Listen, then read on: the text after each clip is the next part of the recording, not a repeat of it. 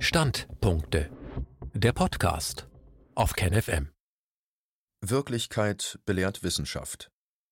Wissenschaft schafft nicht nur Wissen, sondern auch Verunsicherung. Neue Erkenntnisse stellen alte Gewissenheiten in Frage. Worauf aber ist noch Verlass? Denn die Wissenschaftsgesellschaft verliert den Blick für die Wirklichkeit. Ein Standpunkt von Rüdiger Rauls. Im Dienst der Interessen. In den gesellschaftlichen Auseinandersetzungen nimmt die Wissenschaft eine immer bedeutendere Stellung ein. Jeder beruft sich auf sie, der seinen Ansichten Nachdruck verleihen will. Da sie den Ruf der Neutralität hat, gilt sie als unverdächtig. Damit ist sie ein idealer Deckmantel, hinter dem sich die Interessen verstecken können. Dieses Bild der Neutralität bekommt Risse.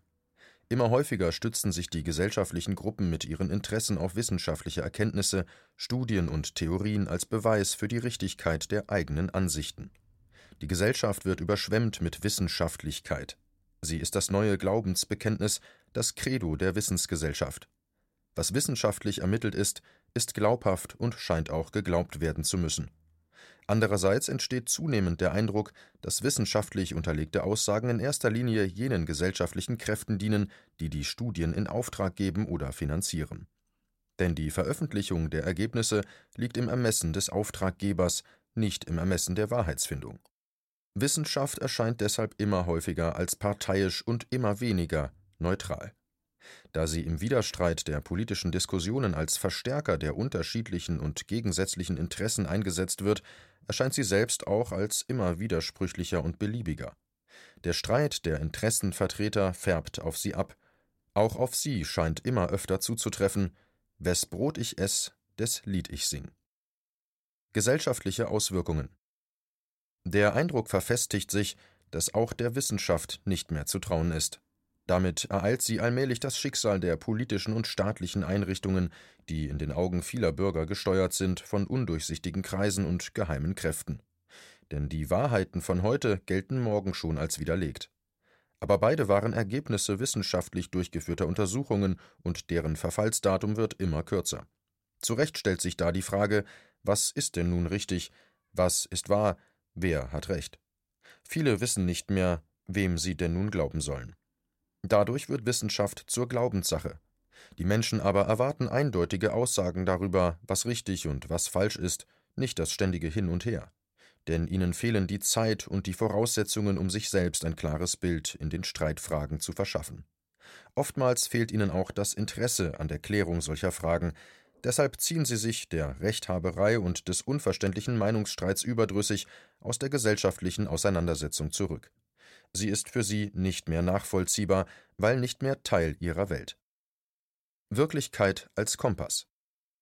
Im Durcheinander all der Meinungen, Ansichten, Behauptungen, des Streits unter den selbsternannten und ausgerufenen Experten geht eine Frage vollkommen unter, die Frage nach der Wirklichkeit. Was von all diesen Thesen und Theorien, die in den Talkshows, den Expertengesprächen und Podiumsdiskussionen vorgetragen werden, entspricht denn überhaupt der Wirklichkeit? Diese Frage scheint sich niemand mehr zu stellen, scheint nicht mehr von Bedeutung zu sein. Der öffentliche Schlagabtausch ist ja nur ein Umsichschlagen mit Hirngespinsten. Sie sind die Ergebnisse einer in den Hirnen ausgesponnenen, erdachten Wirklichkeit, ein Bild über die Wirklichkeit, eine Vorstellung von Wirklichkeit. Aber sie sind nicht die Wirklichkeit selbst. Sie alle sind Kopfgeburten, erzeugt aus dem, was in der Umwelt wahrgenommen und dann in den Hirnen verarbeitet wird. Dabei hat ein jeder verschiedene Herangehensweisen, aus diesen Eindrücken Erkenntnisse und Bewusstsein zu bilden. Am Ende entsteht aus all diesen Zutaten eine Meinung.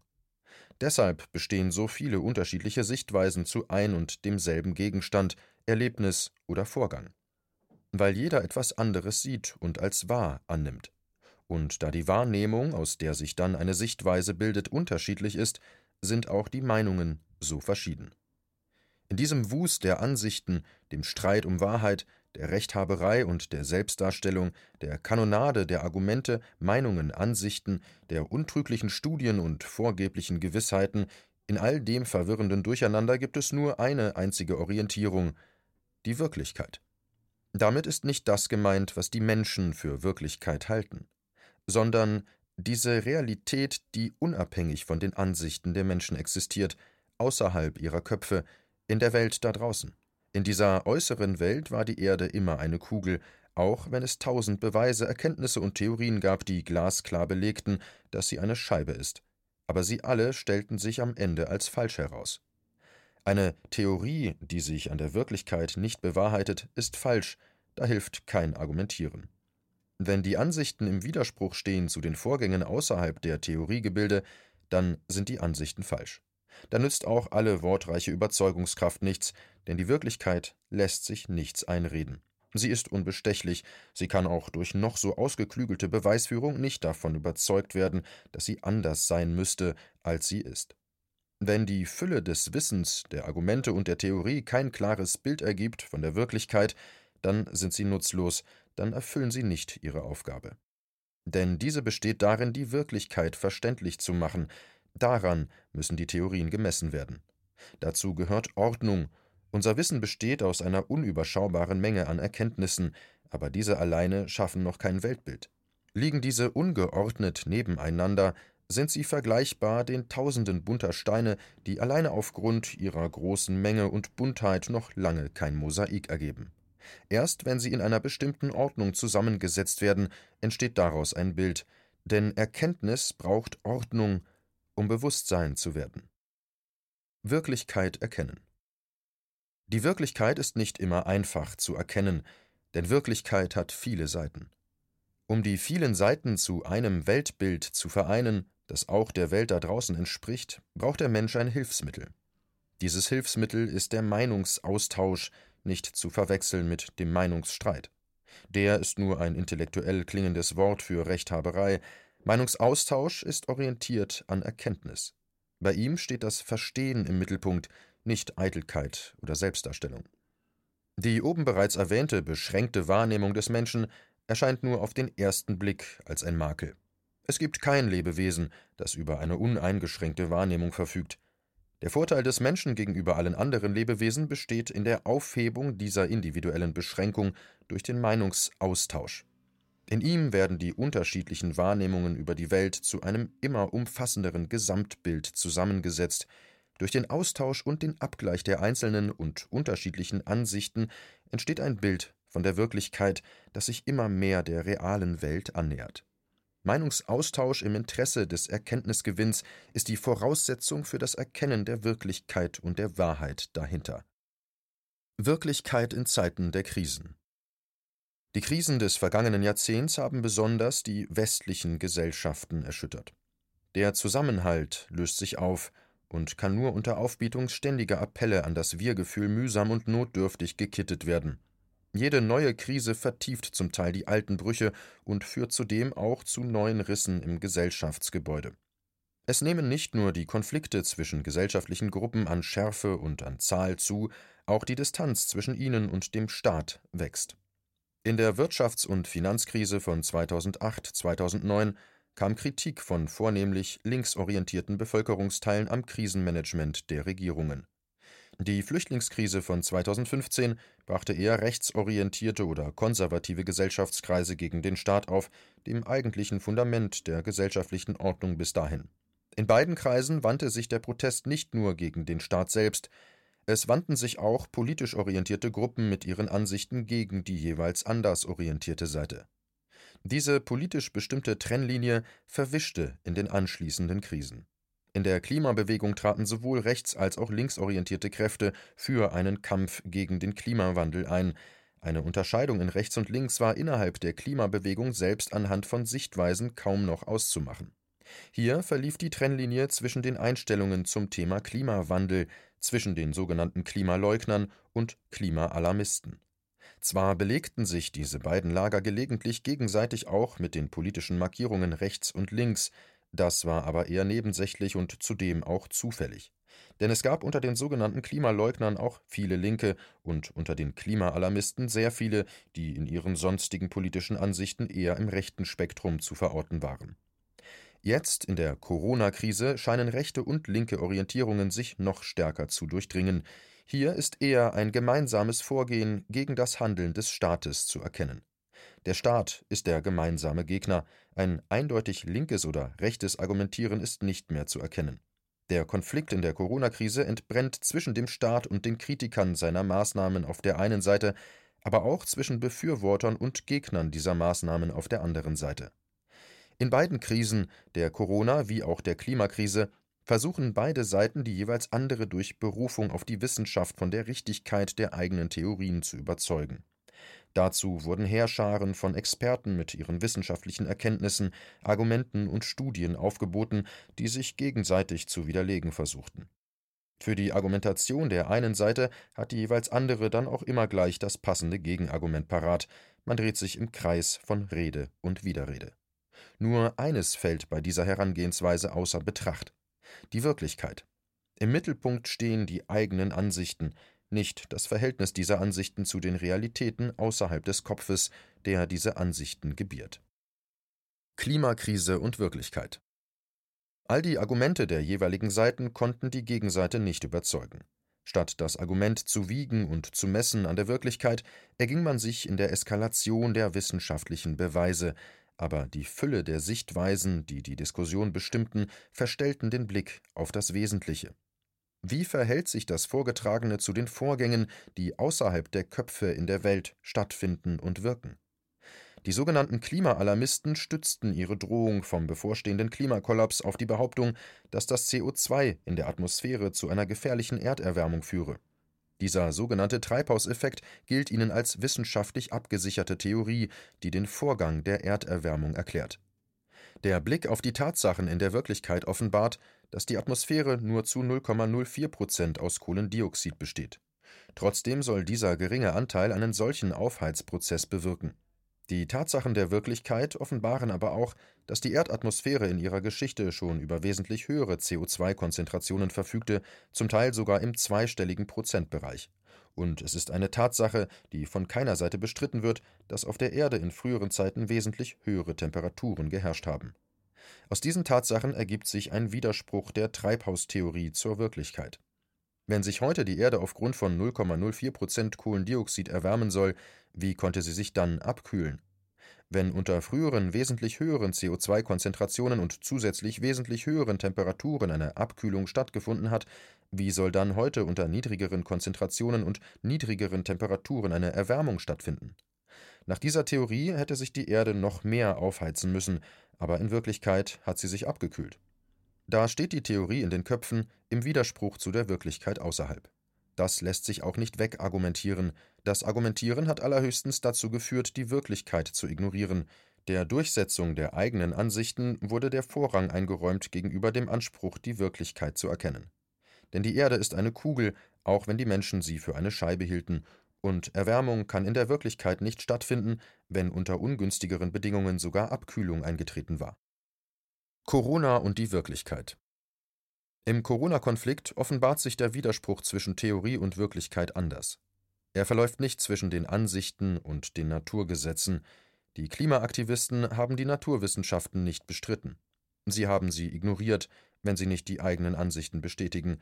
Das ist im Streit um Corona anders. Die Theorien der Corona-Kritiker bestreiten, dass von dem Virus eine Gefahr ausgeht. Einige zweifeln sogar seine Existenz an, diese Zweifel stützen sie auf den Vergleich der heutigen Maßnahmen zur Eindämmung der Seuche mit jenen bei der Grippeepidemie vor drei Jahren. Damals waren allein in Deutschland ca. 25.000 Tote zu beklagen, also wesentlich mehr als bei der aktuellen Corona-Epidemie.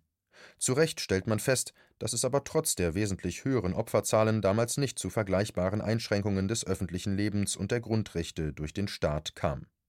Natürlich kann dieser Widerspruch nicht wegdiskutiert werden, denn er existiert. Verstärkend wirkt, dass bisher auch von staatlicher Seite nicht versucht wird, diesen Widerspruch aufzuklären. Aus diesem Grunde und weil bei vielen Menschen das Vertrauen in den Staat im Verlaufe der vergangenen Krisen ohnehin stark gelitten hat, nährt sein Verhalten in der aktuellen Krise das Misstrauen. Die Gründe dafür sind nicht von der Hand zu weisen. In den Augen großer Teile der Bevölkerung sind die Krisen der Vergangenheit durch Maßnahmen gelöst worden, die die Reichen haben reicher werden lassen und die Armen ärmer und mehr. Dadurch erscheint der Staat immer mehr Menschen als Interessenvertreter der Reichen. Man betrachtet ihn als eine Einrichtung, die nicht dem Volk dient, sondern undurchsichtigen Kreisen und im Verborgenen wirkenden Mächten. Dieses Misstrauen schlägt nun auch den Maßnahmen zur Corona-Bekämpfung entgegen. Aufgrund des Misstrauens gegenüber dem Staat vermuten deshalb viele hinter den ergriffenen Maßnahmen andere Gründe als die vorgegebenen der Seuchenbekämpfung und der Sorge um die Bevölkerung. Sie glauben, dass es nicht um den Schutz der Bürger geht, sondern vielmehr um eine Ausweitung der Kontrolle über die Menschen. Diese sollen noch leichter und besser in den Dienst jener Kreise gestellt werden, deren Wirken man im Hintergrund vermutet. Seither spielt sich die Diskussion auf dieser Ebene der vermuteten Hintergründe und Pläne ab, die da umgesetzt werden sollen. In diesem Zusammenhang sollen Theorien und Berechnungen beweisen, dass die Epidemie nicht so gefährlich ist, wie verlautet, dass sie vielleicht gar nicht existiert. Manche halten gar das Virus selbst nur für eine Erfindung eben jener Kreise, die im Hintergrund die Fäden ziehen. Dabei wird aber übersehen, dass das Virus in allen Teilen der Welt bekämpft wird. Man ist also weltweit übereinstimmend der Meinung, dass es existiert und eine Bedrohung darstellt. Es sind nicht nur die westlichen Staaten, die das Virus bekämpfen und die als Keimzelle jener Kräfte angesehen werden, die mittels der Epidemie ihre besonderen Interessen verwirklichen wollen. Mit China und Russland beteiligen sich auch solche Staaten an der Bekämpfung der Pandemie, die sonst nicht im Ruf stehen, nach der Pfeife des Westens zu tanzen. Die geheimen Kräfte, die man hinter dem Virus vermutet, können zwar in den westlichen Staaten ihr Unwesen treiben, aber sie haben in Russland und China keinen Einfluss. Trotzdem bekämpfen aber auch diese Staaten das Virus. Politische Nebenwirkungen Hier liegt der Kern des Widerspruchs in der Corona-Debatte. Was in den Ländern des Westens geschieht, kann nicht mehr nur alleine als interne Maßnahme betrachtet werden. Der größte Feind in diesen Ländern ist nicht die eigene Bevölkerung, die man immer stärker zu kontrollieren versucht, wie solche Theorien glauben machen wollen. Der größte Feind für den Wertewesten befindet sich nicht im Inneren, sondern außerhalb der Länder des Wertewestens in China. Bereits im März 2019 hatte die EU das Land von einem wirtschaftlichen Konkurrenten zu einem strategischen Widersacher und Systemrivalen hochgestuft. Aus der bisher wirtschaftlichen Konkurrenz war politische geworden, eine Konkurrenz der Systeme. In diesen Kampf gegen das politische System in China wurden alle Themen aufgenommen, mit denen man glaubte, China diskreditieren zu können.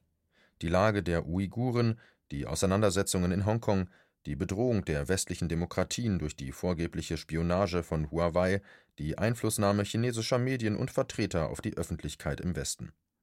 In diesem Zusammenhang sollte auch die Bekämpfung des Virus zu einem Nachweis für die Überlegenheit der freiheitlichen Demokratie im Westen werden, gegenüber dem autoritären System eines China, das durch die Politik einer kommunistischen Partei geprägt ist. Das Virus ist nicht nur ein Virus, es ist zu einer politischen Waffe geworden im Kampf des Westens gegen China. Damit aber wurde ohne Not ein unverfängliches Virus zu einer Legitimationsfrage für ein politisches System aufgebauscht. Und dieser Schuss ging nach hinten los. Denn China gelang es schneller als dem Westen, das Virus einzudämmen und weitgehend unter Kontrolle zu bringen, das geschah unter ungeheuren Opfern für die Wirtschaft, aber auch für die Bevölkerung. Jedoch im Gegensatz zum Westen hatten die Menschen in China weitgehend Verständnis für die Maßnahmen und trugen sie mit. Noch Ende Januar 2020 war Gesundheitsminister Jens Spahn davon überzeugt, dass der Krankheitsverlauf beim Coronavirus milder sei als etwa bei einer Grippe. Als es aber dann hierzulande doch heftiger wütete, als man erwartet hatte, sah man sich zu ähnlichen Maßnahmen gezwungen wie die Chinesen, wie hätte man sonst der deutschen Bevölkerung erklären sollen, dass ein sogenannter Unrechtsstaat mehr Anstrengungen zum Schutze der eigenen Bevölkerung unternimmt als der Wertewesten? Man stand vor der Alternative, dieselben Maßnahmen zu ergreifen wie China oder aber einen marktorientierten Weg zu gehen, wie ihn die USA beschritten, wo der Gesundheit der Wirtschaft Vorrang eingeräumt wird vor dem Wohlergehen der Menschen. Die Zahlen sprechen eine deutliche Sprache über die Wirkung der beiden unterschiedlichen Vorgehensweisen, der chinesischen und der amerikanischen, in der Bekämpfung der Seuche. Wollte man in der Konkurrenz mit China nicht nur auf dem Feld von Wirtschaft, Wissenschaft und Technik zurückfallen, sondern nicht auch noch in der Frage der Volksgesundheit und der Legitimation des Gesellschaftssystems, kam man um diese Maßnahmen nicht herum. Das ist der Hintergrund des Widerspruchs, den die Regierungen des Wertewestens nicht in die Öffentlichkeit bringen wollten, aber er offenbart sich im Totschweigen der chinesischen Erfolge in der Seuchenbekämpfung. Bei allem Zweifeln an der Existenz des Virus und seiner Gefährlichkeit darf ein grundlegender Widerspruch zwischen diesen Vermutungen und der Wirklichkeit im Kapitalismus nicht ignoriert werden. Alle diese Theorien über etwaige hinterhältige Absichten der Herrschenden stehen im Widerspruch zu ihren wirtschaftlichen Interessen. Ihnen als Besitzer der Unternehmen oder als Investoren dürfte es ganz und gar nicht gepasst haben, dass die Wirtschaft in weiten Teilen lahmgelegt wurde. Die Herrschenden wollen Gewinne erwirtschaften, sie wollen ihr investiertes Kapital verzinsen. Das steht für sie an oberster Stelle. Denn das ist die Quelle ihrer Macht, über die sie in der Gesellschaft verfügen. Aber da können sie keinen Lockdown gebrauchen, der ihre Unternehmen über Wochen lahmlegt, ihre Gewinne pulverisiert und am Ende vielleicht sogar noch ihr investiertes Kapital vernichtet. Ob das Teil des Plans war, muss bezweifelt werden. Da steht die Theorie im Widerspruch zur Wirklichkeit.